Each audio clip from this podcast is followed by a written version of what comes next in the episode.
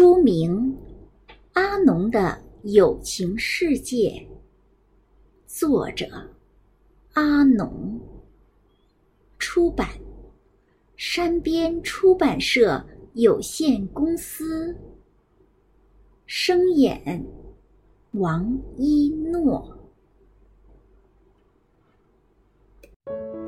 阿农的友情世界，节录。这一个晚上，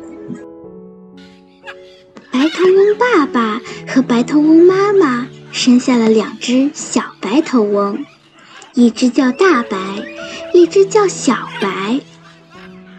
大白和小白都开始学飞了，由这棵树飞去那棵树，再由那棵树飞回来。大白和小白都开始学着找寻食物了，不过他们的本领还没学到家，仍然要爸爸妈妈捉虫回来喂他们。一直以来的规矩是这样：爸爸妈妈不论是谁找到食物，都会立即飞回来。这次喂了大白，下次便喂小白。然后大白、小白轮流喂下去。今天不知为什么，中间把次序搞乱了。大白一连吃了两条虫，小白变成少吃了一次。小白因此很不高兴，觉得爸爸妈妈偏心。而且小白记得，这样的事已经不是第一次了。所以在爸爸妈妈疲倦的歇息下来时，小白故意嚷道：“我的肚子很饿呀，我还没有吃饱。”妈妈本来想再去飞一趟，爸爸却喝道：“嚷什么？别理他！”小白想：“爸爸对我这样无情，我要离家出走。”他记得附近的一棵树上有一个空的鸟巢，正好用来居住。趁着天还没黑，他便一声不响地飞了过去。小白在那空巢里生了一会儿气，又哭了一会儿，心情渐渐平静下来。他想：爸爸妈妈其实不是故意的。我为什么这样的小气呢？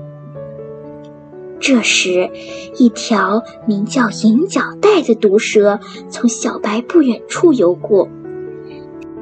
小白的心儿噗噗跳，幸而银角带已经吃饱了，不然小白可能已经成为了他的点心。小白想，这地方。危险重重，今天晚上住一夜，明天我还是回家吧。他朦朦胧胧的睡去，半夜却被一阵冷风吹醒。小白打了个冷战，跟着忍不住的发抖，好冷呀！他尽量把身体缩成一团，于是他只得一面发抖，一面哭泣，盼望黑夜快些过去，太阳会带来温暖。忽然，他眼前出现了几个黑影，还带来了一阵熟悉的气味，跟着是几个温暖的身体跟他挤在一块儿。原来是爸爸妈妈和大白，他们知道小白飞不过去，便一同飞了过来。